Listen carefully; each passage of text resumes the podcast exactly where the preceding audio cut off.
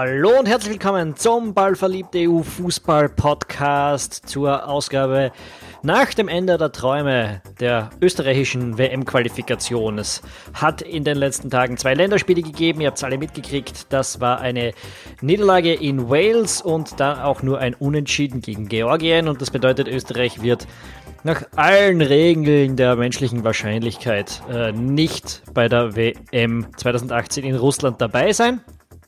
Darüber sprechen wir heute, über die Nachwirkungen davon, darüber, was das für den Trainersessel im österreichischen Nationalteam heißt. Wir, das äh, ist mein lieber Kollege Philipp Eitzinger. Hallo Philipp. Hallo. Ja, und äh, meine Wenigkeit, der Tom Schaffer.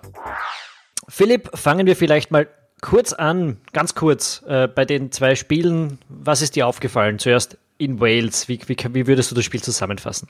Grundsätzlich ähnlich, wie es unter Koller eigentlich meistens war einen guten Plan zum, zum Spielstart, der auch ganz gut ausgeführt worden ist.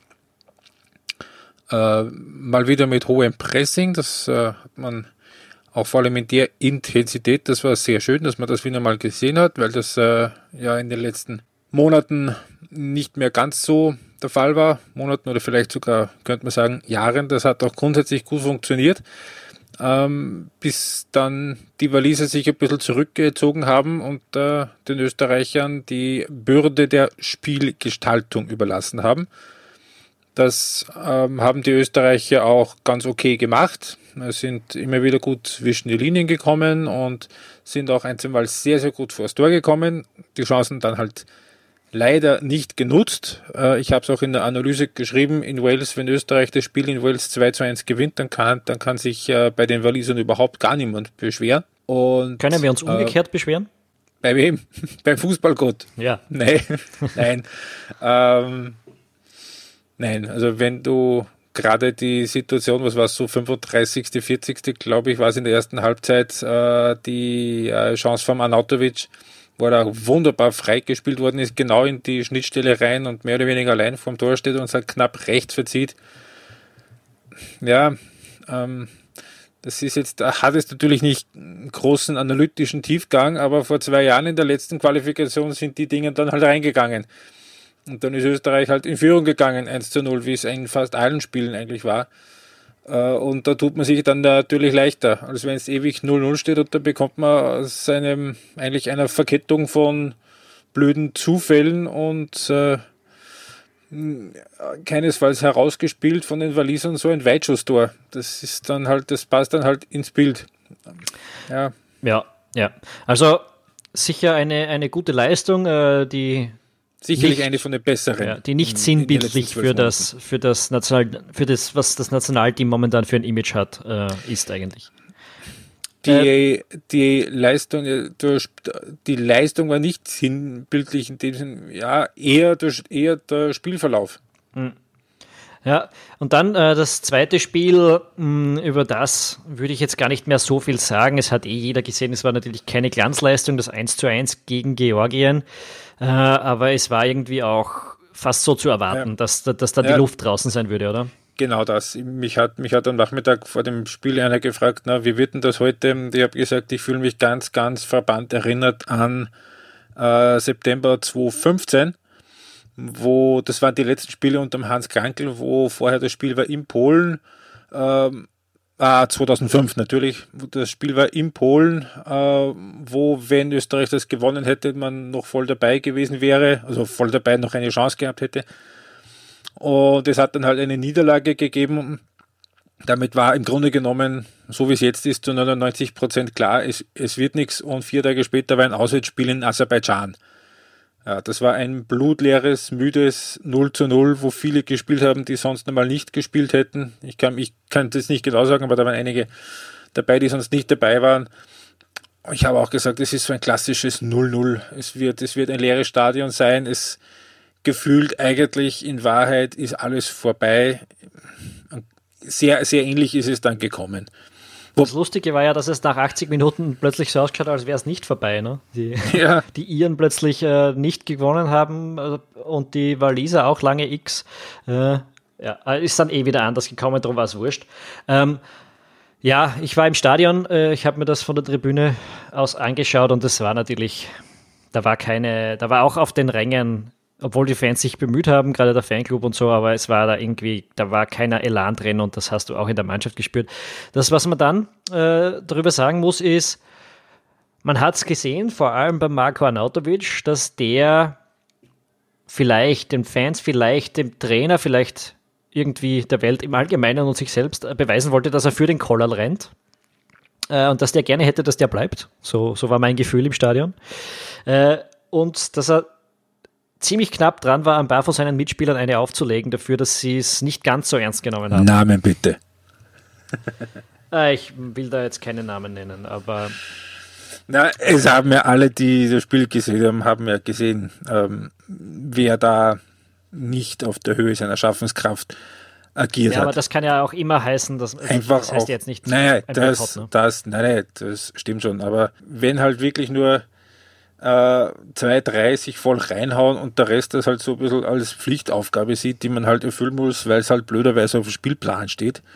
Und dann noch dazu kommt, dass sie ohnehin ihre, in ihren Vereinen Schwierigkeiten haben, wenig, wenig spielen und drum und dran oder vielleicht auf Positionen spielen, die sie nicht gewohnt sind zu spielen, wobei man sagen muss, dass der Hinterrecker das in beiden Spielen sehr, sehr ordentlich gemacht hat. Absolut, ja. Ähm, das war auf jeden Fall einer, einer, einer von, den, von den besseren noch.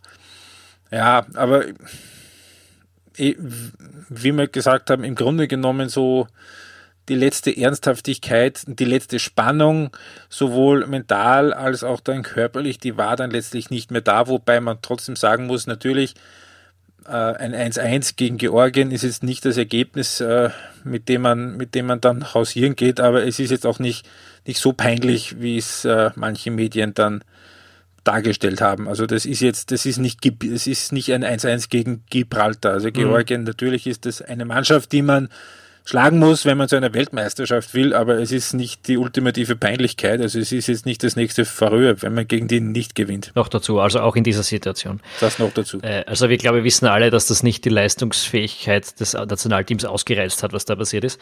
Ähm, ja, jetzt ist es so, wir sind, wir nehmen hier auf, es ist Mittwochabend, nein, es ist Donnerstagabend, Donnerstag. ja, äh, es ist noch, steht noch immer nicht fest, ob, ob uh, Marcel Koller bleiben wird oder nicht. Die Zeichen schauen so aus, als würde das eher nicht tun.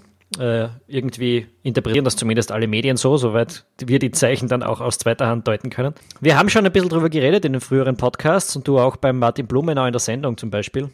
Ist das, wäre das eine, eine gute Sache, wenn der Marcel Koller jetzt geht? Also jetzt konzentrieren wir uns mal auf, auf ihn selbst, nicht auf die Alternativen, die es dann gibt.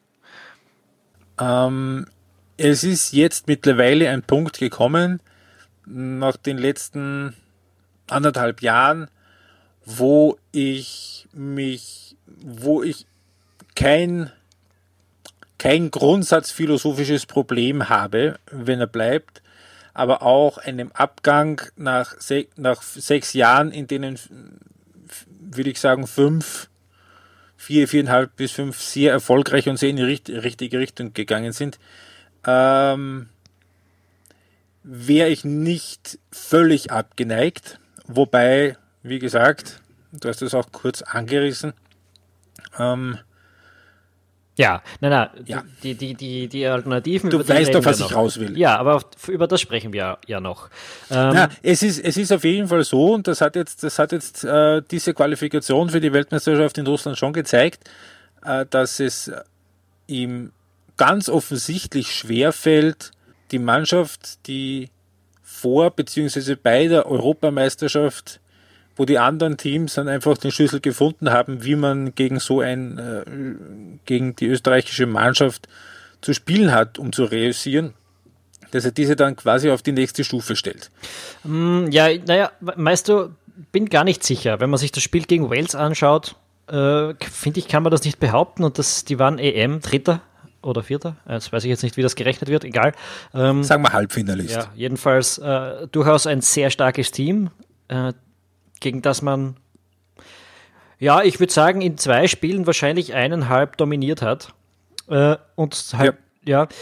Und da ist es irgendwie schwer zu sagen, dass, es, dass, dass die Gegner uns entschlüsselt haben, weil Wales ist auch ein taktisch sehr starkes Team und trotzdem ist das so hergekommen.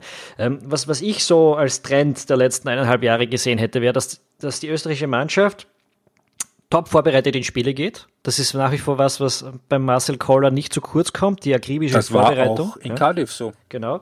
Ähm, dann zur Pause, wenn der gegnerische Trainer äh, was drauf hat zumindest, dann äh, ändert der Gegner was und da ist dann die Schwierigkeit drinnen, auf die ähm, ist dann oft keine Antwort gefunden worden. Das heißt, es Stichwort In-Game-Coaching. Genau.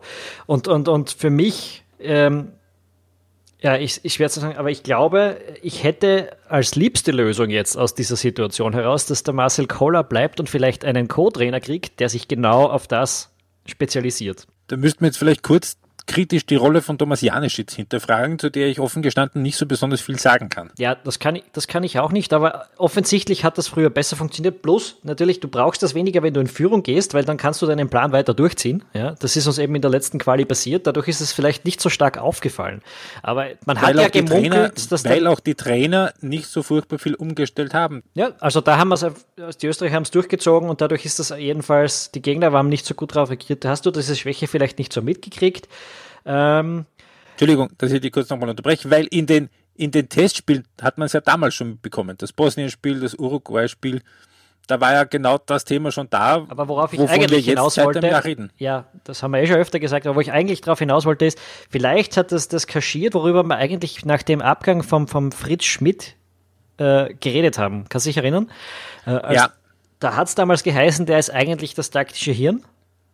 Das äh, ist offensichtlich falsch, denn äh, die grundsätzlichen äh, Vorbereitungen sind ja nach wie vor tiptop vom Collar, aber vielleicht war dessen Rolle mehr aufs In-Game-Coaching äh, fokussiert oder zumindest hat er vielleicht mehr Feedback, mit dem der Collar was angefangen hat, auf der Trainerbank gehabt. Nicht, dass ich jetzt sage, der Janischitz kann das gar nicht, keine Ahnung, aber vielleicht funktioniert es einfach nicht so gut. Und äh, darum wäre da ein Ansatz, wo ich sagen würde, es wäre vielleicht einen Versuch wert, ja. Ich sehe deinen Punkt, ja. Ähm, Fritz Schmid im Übrigen äh, ist jetzt technischer Direktor beim Verband von Malaysia. Also ich weiß nicht, ob das ein so viel attraktiverer Job ist. Auf jeden Fall macht er das jetzt dort. Ja, ja. Das, ist, das ist sicher ein Punkt, wo du, wo du was auf der Spur bist, was sehr gut sein kann, dass es so ist. Aber es ist, es ist ein bisschen, also über die Co-Trainer-Rollen wirklich was Qualifiziertes zu sagen. Es ist eine Vermutung von mir, muss man auch dazu sagen. Ja, natürlich. Ähm, gut, dann würde ich sagen, haben wir, haben wir die Situation vom Koller schon mal ein bisschen besprochen. Ich glaube, die Mannschaft erreicht dann auch, ich glaube, äh, ein guter Trainer ist er nach wie vor. Ich glaube, er hat seine Qualitäten, die Österreich weiterbringen können. Er ist auch dabei, die Mannschaft zu verjüngen. Das ist auch etwas, das er nicht übersehen hat, muss man dazu sagen. Ähm, ja, und man muss eben, wenn man sich erinnert, wie das vor, se vor sechs Jahren war in der, in, der, in der Schlussphase von der Ära Konstantini, wo dann der Paul Scharner gesagt hat, er bittet sich selbst an als Interimstrainer, weil so durch die Blume noch schlechter als der Konstantini kann es er auch nicht machen. Wobei, was der Paul Scharner alles sagt, gell? Das ist richtig, aber aber, aber erinnert dich zurück, also da waren ja einige Spieler, die da. Damals hat er oft recht gehabt auch. Hinter mehr oder weniger vorgehalten Hand gesagt haben, dass sie hätten sich schon ein bisschen gewünscht, dass da so ein bisschen Input kommt von der, von der, von der Trainerbank.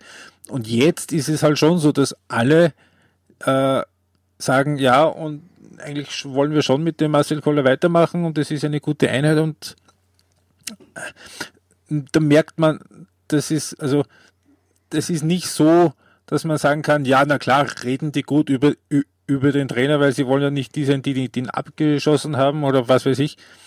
Äh, da war die Situation damals äh, beim Konstantini schon eine andere. Mhm. Gut, gut. Dann, dann lassen wir das mal sein und schauen, wie sich der Marcel Koller entscheidet und, und reden darüber, was passiert, wenn sich der ÖFB oder der Marcel Koller entscheiden, diese Zusammenarbeit zu beenden von den ÖFB-Anforderungen her nehme ich mal an, dass sich wenig dazu geändert haben wird, was vor sechs Jahren passiert ist. Wichtigste Eigenschaft daneben, dass er ein guter Trainer sein soll, ist, äh, er muss Deutsch können und er muss hier nach Wien ziehen, hat es damals geheißen. Und genau, und er sollte schon den einen oder anderen Erfolg als Trainer vorzuweisen haben. Sprich, es wird jetzt nicht so sein, dass sie einen einen, einen 28-Jährigen irgendwo aus der U12 von irgendwas nach oben ziehen überspitzt vor, formuliert, das wird, das wird es nicht geben. Also Ähm, es ist möglich, dass sie da einen Namen aus dem Hut zaubern, mit dem man nicht rechnet. Ich glaube aber nicht, dass es ein, ein Trainer wird, von dem wir noch nie, noch nie was gehört haben. Okay. Dann, dann reden wir zuerst über die österreichischen Lösungen oder über die internationalen Lösungen? Ist mir egal. Dann reden wir zuerst über die österreichischen Lösungen. Gerne. Äh, die erste, die da gleich einmal gefallen ist, und der Landespräsident von Vorarlberg war es, glaube ich, hat ihn ins Horst Spiel gebracht. Lumper? Ja, das war der Name Andreas Herzog. Genau. Man muss jetzt, ähm, ich möchte dem, äh, dem Herrn Lumper nicht per se unterstellen, dass er es war, der den Namen, der den Namen ins Spiel gebracht hat. Das, er hat das gemacht in einem Interview mit Thomas König für den ORF. Ähm, ich kann mir durchaus vorstellen, dass so quasi der König gefragt hat, na, und wie wäre es zum Beispiel mit dem Herzog? Es ist jetzt auch durchaus bekannt, dass Andreas Herzog innerhalb des ÖFB eine erstaunliche Lobby hat. Es ist sicher nicht von ungefähr gekommen, dass er äh, permanent irgendwie ins Bild gerückt wurde auf der VIP-Tribüne äh, und dass er, ich habe selbst nicht gesehen, aber dass er auch ähm, ausführlich zu Wort gekommen ist am Wochenende. Das erinnert. Das ist, also, ich kann es nicht sagen. Es sind wir mal weniger ja, diplomatisch an dem Punkt. Ja. Das wäre eine Katastrophe. Es wäre furchtbar. Ja. Ähm, äh, ohne jetzt dem ja. Andreas Herzog zu nahe zu treten zu wollen. Aber der Auftritt bei der U21 war bestenfalls uninspiriert, äh, den er damals gehabt hat. Als Co-Trainer ist er beleidigt gegangen, weil er nicht unterm Koller arbeiten wollte. Äh, genau. Dann ist er zu U. War dann Hütchenaufsteller beim US-Verband. Ja, ein besserer Europascout. Ein besserer ja, Europascout. Er war ja. nicht Co-Trainer, wie das Peter Linden, also nicht der erste Co-Trainer, wie das Peter Linden bei der Krone gerne verkauft hat. Er war quasi der dritte Assistent. Ja, also der hat sich, er und war dafür zuständig, die Form der europäischen Spieler, die Spieler, die genau. Spieler, die in Europa spielen, zu, zu überwachen, das zu scouten dem, und dann halt natürlich im Trainerteam mitzuarbeiten, keine Frage. Aber es ist jetzt auch nicht so, als wäre die Ära Klinsmann in den USA ein dermaßen großartige, eine dermaßen großartige gewesen, dass es eine wahnsinns gute Visitenkarte ist, mit dem zusammengearbeitet zu haben.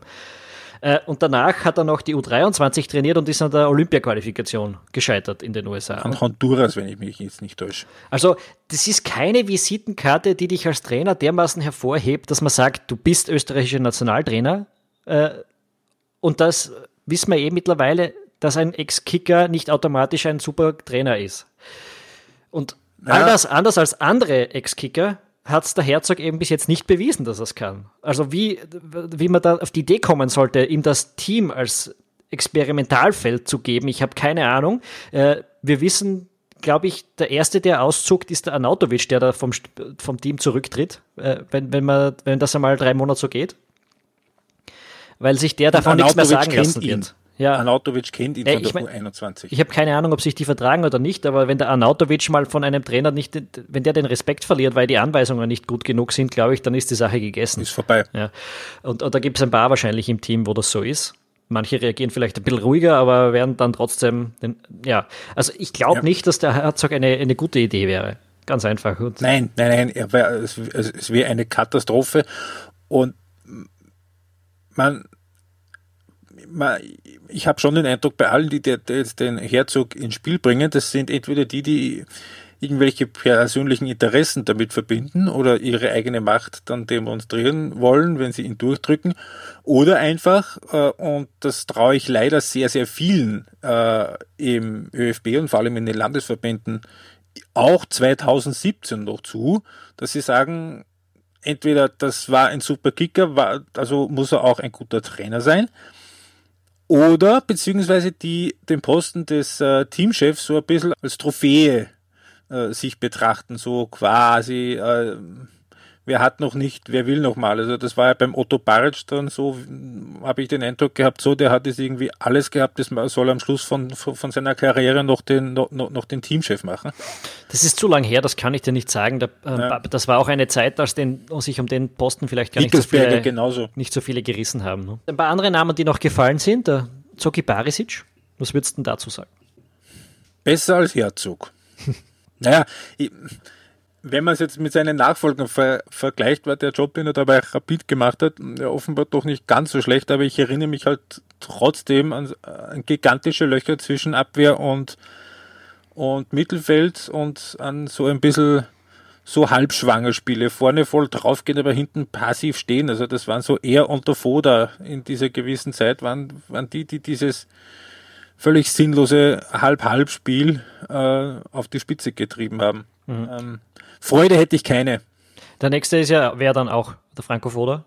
Ähm, jetzt muss man dazu sagen, ich glaube, der Zocki Barisch hat durch, durchaus gelernt. Ich kann mich erinnern, dass auch ja. in Analysen gesagt wurde, wenn er Fehler gemacht hat, hat er daraus gelernt. Aber Soweit ist seine Visitenkarte jetzt auch noch nicht, dass ich sage, der ist jetzt schon der Richtige fürs Team. Äh, und für einen Foda gilt was ganz ähnliches. Der war lange lernresistent, hat jetzt offensichtlich bei Sturm probiert er neue Dinge. Ich kann mir aber nicht vorstellen, dass es macht, aus dem simplen Grund, der hat so einen tollen Job ist in Wahrheit. Warum sollte er den jetzt wegwerfen? Das möchte stimmen. Äh, der Sturm wäre auch überhaupt nicht begeistert, wenn der ÖFB ihn da wegpoacht, glaube ich. mal abgesehen, ja. Äh, aber äh, auch das, also ja, bei Sturm war er schon mal Meister, dann hat es eine Zeit lang gar nicht gut funktioniert. Äh, dann ist er zurückgekommen, dann war es auch eine Zeit lang nicht gut und jetzt rennt es erstmals wieder ein bisschen besser. Dazwischen war ein erfolgloser Stint in Deutschland. Ähm, also auch keine Visitenkarte für einen Teamchef für mich. Also würde das nur mal so kurz ins Feld führen. Dann hätten wir die nächste Variante, den Werner Gregoritsch, weil der ist U21-Teamchef. Ähm, ja, das ist richtig. Ähm, rein von den Zahlen her auch durchaus kein unerfolgreicher, muss man, muss man ihm zugestehen. Wobei ich hier schon einwenden möchte, dass äh, die österreichische U21 gerade in Spielen gegen vermeintlich schwächere Teams, ich äh, denke zum Beispiel an die Qualifikationsspiele gegen die Färöerinseln, von einer Langsamkeit gespielt hat und fast ungecoacht gewirkt hat im Offensivspiel gegen einen destruktiven Gegner, dass ich nicht sicher bin, ob das, ob das eine gute Idee ist, weil man, das ist ja genau das Problem, das die A-Nationalmannschaft jetzt auch hat. Ich glaube nicht, dass der Gregoritsch da einfach, wenn man sich seinen Track Record anschaut, äh, erst aus den letzten Jahren, dass derjenige das äh, taktische Rüstzeug hat, da dieses Problemfeld zu beheben. Und ich sehe auch noch ein weiteres Problem bei Werner Gregoritsch. Das ist seine, war früher schlimmer offenbar als jetzt, aber seine äh, zuweilen etwas aufbrausende Natur im Umgang mit jungen Menschen. Sagen wir es mal so. Ich, ich muss sagen, ich, ich bin glaube, erstaunt, dass du so lange darüber gesprochen hast. Ich habe gedacht, du wirst die Idee schneller verwerfen. Also hätte ich wahrscheinlich gemacht. Für mich war, äh, für mich ist die Idee ziemlich absurd, dass der Werner Gregoritsch Teamchef wär, wird. Äh, und für mich wäre das eher ein, ein, Hinweis darauf, dass es auch ein bisschen absurd ist, dass er U21 Teamchef ist. Aber es ist völlig absurd. Aber äh, es gibt nicht viele Besetzungen im äh, U-Bereich bei, bei, bei den Burschen, die nicht absurd sind sagen wir es mal, undiplomatisch. Ja. Also ich glaube, es weiß jeder, auf wen ich raus will. Ja, wenn man das so hinstellen will. ähm, gehen wir darüber hinweg. Nobel soll ein Thema für ein andermal sein. Äh, ich wollte da eigentlich gar nicht so lange drüber quatschen. Jetzt, äh, ich, ich sehe noch zwei österreichische Lösungen. Und die wären beide gut, muss man sagen. Äh, und sind eineinhalb Mal unmöglich, glaube ich. Der erste hat schon abgesagt, das ist der Ralf Hasenhüttel. Der hat bereits signalisiert, dass er nach zehn Jahren als Trainer im Erwachsenenbereich noch keine Lust auf ein Nationalteam hat. Das ist Würde ich an seiner Stelle auch nicht machen. Ja. Ich, ich, ich verstehe es auch vollkommen. Ja, ähm, ich hätte auch damit gerechnet. Wäre natürlich eine super Lösung. Der hat jetzt auch international Voll. wirklich bewiesen, dass er es kann in starken Ligen als Trainer. Der hätte das, den Respekt, aber der wird sich wirklich die Karriere abjagen. Der ist da teilweise im Gespräch als Nachfolger von Arsene Wenger bei Arsenal gewesen jetzt in den letzten Jahren. Da geht man nicht zum ÖFB. Nein, Vor allem nein. nicht als Österreicher, weil ähm, andere Leute nehmen das vielleicht nochmal als Sprungbrett. Zwei Jahre hier erfolgreich, dann wieder zurück in den Fußball ähm, wenn du als Österreicher mit dem österreichischen Team erfolgreich bist, dann ist es vielleicht ein bisschen schwieriger, dem, auch dem wieder den Rücken zuzukehren, sage ich jetzt mal. Ja, wenn der Hasenhüttel jetzt einmal weg ist, dann ist er weg. Und, und das weiß er und darum macht er es nicht. Und die andere Lösung, Lösung das wäre wahrscheinlich die realistischste Lösung aus österreichischer Sicht, die auch sehr gut wäre, und das ist Peter Stöger. Ähm, Jetzt hat der in gilt für mich dasselbe wie für einen Freund. Äh, wie für ja, ja, weil er ist in einer anderen Situation. Der Ralf Hasenhüttl ist jetzt bei Leipzig, der spielt jetzt in der Champions League, es geht weiter nach oben und der ist im Gespräch bei Topclubs. Peter Stöger hat den FC Köln jetzt so weit gebracht, wie man den FC Köln bringen kann. Es kriselt erstmals ein bisschen. Und äh, die Spielweise bei, bei Köln prädestiniert ihn jetzt nicht dafür, dass er einen deutlich besseren Club bekommt, so schnell, glaube ich. Drum bin ich nicht sicher, ob für den Peter Stöger nicht ein bisschen, ob das nicht ein bisschen interessanter sein könnte, das Team zu coachen. Und zwar langfristig vielleicht sogar. Aber auch da hast du vollkommen recht. Er wird sich natürlich die Vereinskarriere endgültig abwürgen, wenn er das tut. Und auch dort gilt natürlich, würde ich dazu sagen, ähm, beim Peter Stöger, den Deal hätte ich vor allem dann gern, wenn auch sein Co-Trainer mitkommt, nämlich der Manfred Schmidt. Genau. Also die sind als Duo halt wirklich sehr stark äh, und man weiß nicht so ganz genau, wie das im, in Einzelperson wieder sein würde. Äh, ein Name aus Österreich, den die geschätzten Kollegen von 90 Minuten äh, noch ins Spiel gebracht haben, ist Oliver Lederer. Der wäre auch frei. Durchaus. Äh, hat er mittlerweile die, die A-Lizenz? Ich kann mich erinnern an eine lange Causa mit ihm, dass er dir ja, nicht in die Trainerlehrgänge rein hätte dürfen und er war sehr sauer auf den ÖFB deswegen. Ja, äh, aber nachdem er die letzten anderthalb Jahre tatsächlich auch offiziell Cheftrainer dann, glaube ich, war bei der Admira, muss es fast so gewesen sein. Ja, aber du das hast das Stichwort schon gesagt, Cheftrainer bei der Admira, das ist für gewöhnlich auch nicht die Visitenkarte eines Teamchefs. Äh, Österreich ist in einer Notsituation schon mal mit dem Admira-Trainer in eine WM gegangen und der hat nicht mal seinen Job bei der Admira zurückgelegt. Der Felix Latzke war das 1982. Ja, zugegeben, ist schon ein bisschen länger her. Der ÖFB wollte damals den Ernst Happel, der hat dann die Freigabe nicht bekommen und dann sind sie mit der runtergelassenen Hosen da gestanden, vier Monate vor der WM. Aber das sind so Zeitprobleme vor einer WM, die äh, hat der Leo Windner und der Willi Rutensteiner ja im Moment nicht. Ah, eine Variante ist da noch. Aber da haben wir schon im letzten Podcast drüber gesprochen. Der Dominik Thalhammer. Das wäre natürlich im, im, Volksmund an sich äh, eine Lösung, die irgendwie durchgehen würde nach der letzten Euro. Die wird durchgehen, aber ich habe es auch im letzten Podcast schon gesagt, ich kann es mir nicht vorstellen, dass er das macht. Weil auch hier gilt, er hat jetzt genau jetzt einen, einen so guten Job und einen so guten Lauf und auch ein so gutes Standing, dass, dass er in Wahrheit schon wirklich zumindest ins Viertelfinale kommen muss bei der nächsten Europameisterschaft, dass er sich das nicht, hin, nicht kaputt macht. Eben österreichischen, typisch österreichischen. Ähm, Redest du jetzt von der Männer-Euro? Ja. ja. ja, ja, ja. Wenn er jetzt die Männer über, übernehmen würde, dann müsste er 2022 eigentlich ins Viertelfinale, weil da wären die Erwartungen dann wieder so hoch. Du kennst ja die österreichischen Fußballfans. Gut, gut, gut. Dann lassen wir das mal mit den österreichischen Lösungen. Es gibt auch ein paar Namen aus dem Ausland, die da teilweise gefallen sind. Äh, ich habe heute gelesen Matthias Sammer. Ähm, Finde ich cool, ja. Irgendwie ja. Andererseits. Wäre auch vermittelbar, glaube ich. Vielleicht, ja, der ist ja seit 2000, äh, Sommer 2016 nicht mehr engagiert. Der war damals Sportdirektor bei den Bayern, hat den Vertrag aufgelöst und seitdem nichts mhm. gemacht. Äh, aus gesundheitlichen Gründen auch mhm. äh, aufgelöst.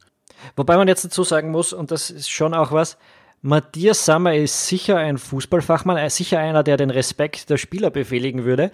Aber als der das letzte Mal als Trainer gearbeitet hat, war Griechenland amtierender Europameister.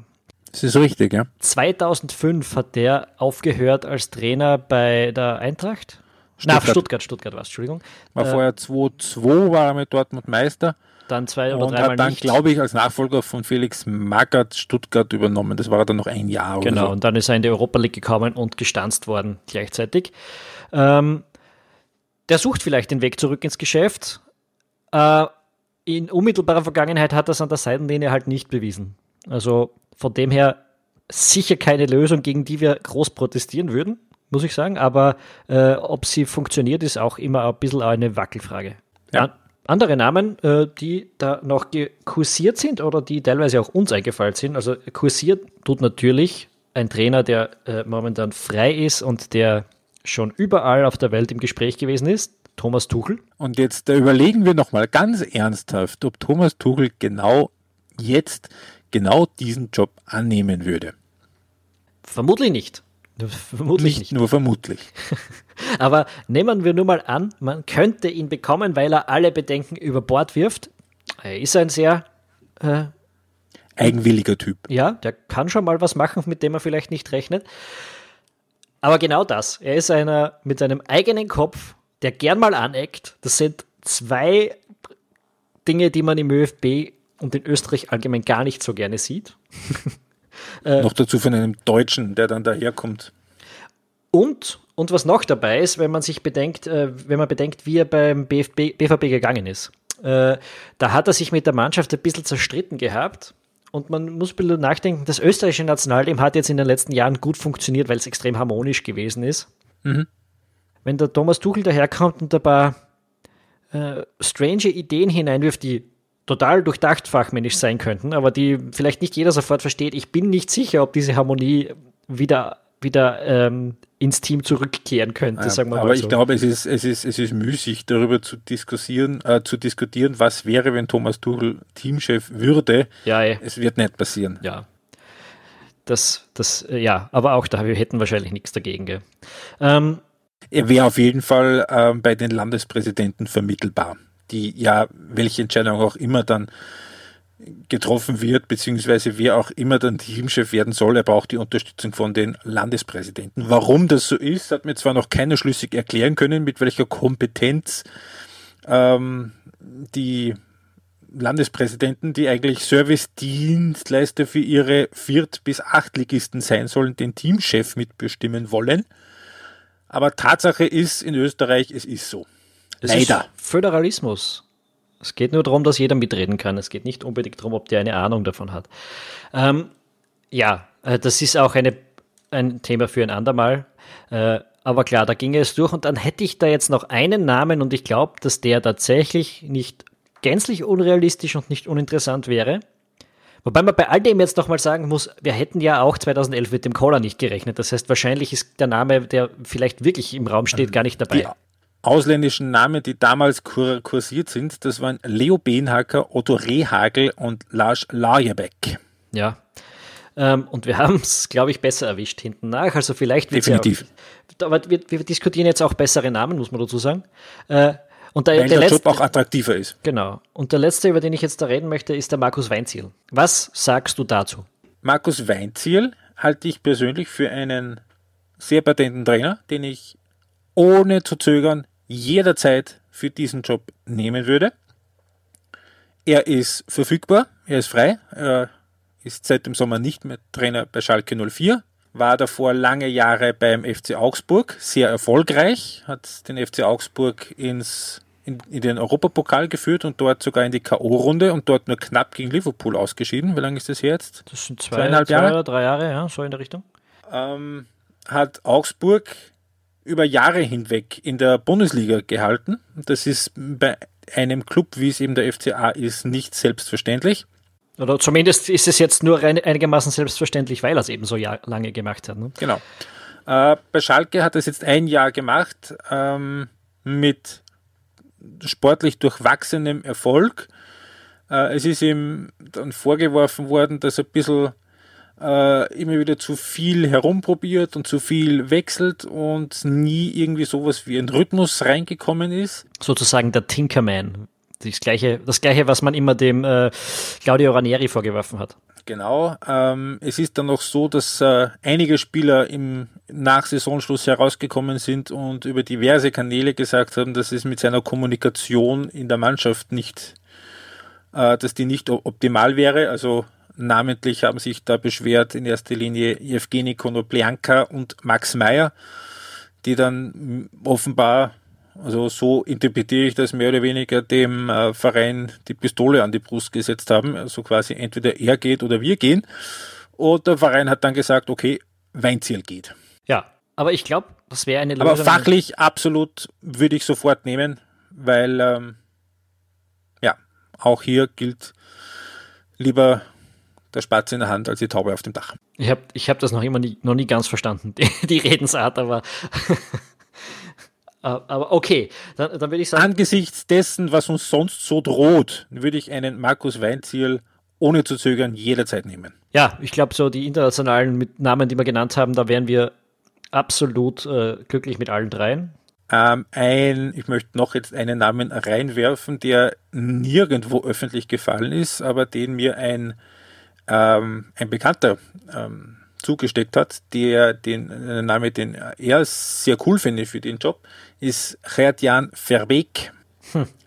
Er ist Holländer, war jetzt zuletzt lange Trainer in Bochum, davor in Nürnberg und bei Alkmaar, ist so ein bisschen äh, geht fast so ein bisschen schon in die philosophische Richtung, ist einer der ganz wenigen Trainer, die es in der zweiten deutschen Liga versucht haben, wirklich mit spielerischen Mitteln äh, zu machen, ist jetzt seit dem Sommer nicht mehr Trainer in Bochum. Und mit ähm, Trainern, die ja letzte Station der VfL Bochum war, haben wir ja grundsätzlich, glaube ich, zuletzt keine ganz schlechten Erfahrungen gemacht. Mhm. Ich glaube es persönlich nicht, dass er ein echter Kandidat wäre. Andererseits würde ich es dem Willi Rutensteiner sehr wohl zutrauen, dass er auf äh, so einen ähm, Querdenker, äh, dass er das, ähm, das würde mich nicht völlig überraschen. Ich glaube aber nicht, dass es so wäre. Also, dass es so kommt. Mhm. Ja, für einen anderen, der Deutsch spricht, ist es vielleicht ein bisschen zu früh. Äh, Arsene Wenger. Auch hier glaube ich, ich glaube nicht, dass er sich das antut. oh, Sie könnten, ihn auch, Sie könnten ihn auch im Leben nicht bezahlen. Das ist die Wahrheit wahrscheinlich. Aber vielleicht als Hobby in der Pension. Ähm, ja, äh, ich glaube, damit lassen wir es einfach. Wir haben genug Name-Dropping betrieben. Ähm, wir wollten ja eigentlich diese Woche eine Vorschau auf die Ligen oder einen Rundblick durch die Ligen mal machen. Das verschieben wir einfach auf nächste Woche aufgrund der aktuellen Entwicklungen, hätte ich gesagt. Oder auf den nächsten Podcast. Ich glaube, er könnte sich nächste Woche ausgehen. Ja. Wir klopfen auf Holz. Ja. Ja, dann, dann sage ich danke fürs Zuhören. Wenn es euch gefallen hat, äh, bitte abonniert unseren Podcast, falls ihr es nicht getan habt noch, im Blog oder auf Facebook oder auf Twitter mit Ballverliebt.eu jeweils findet ihr uns. Und äh, sonst sage ich einfach bis zum nächsten Mal und ciao. Servus.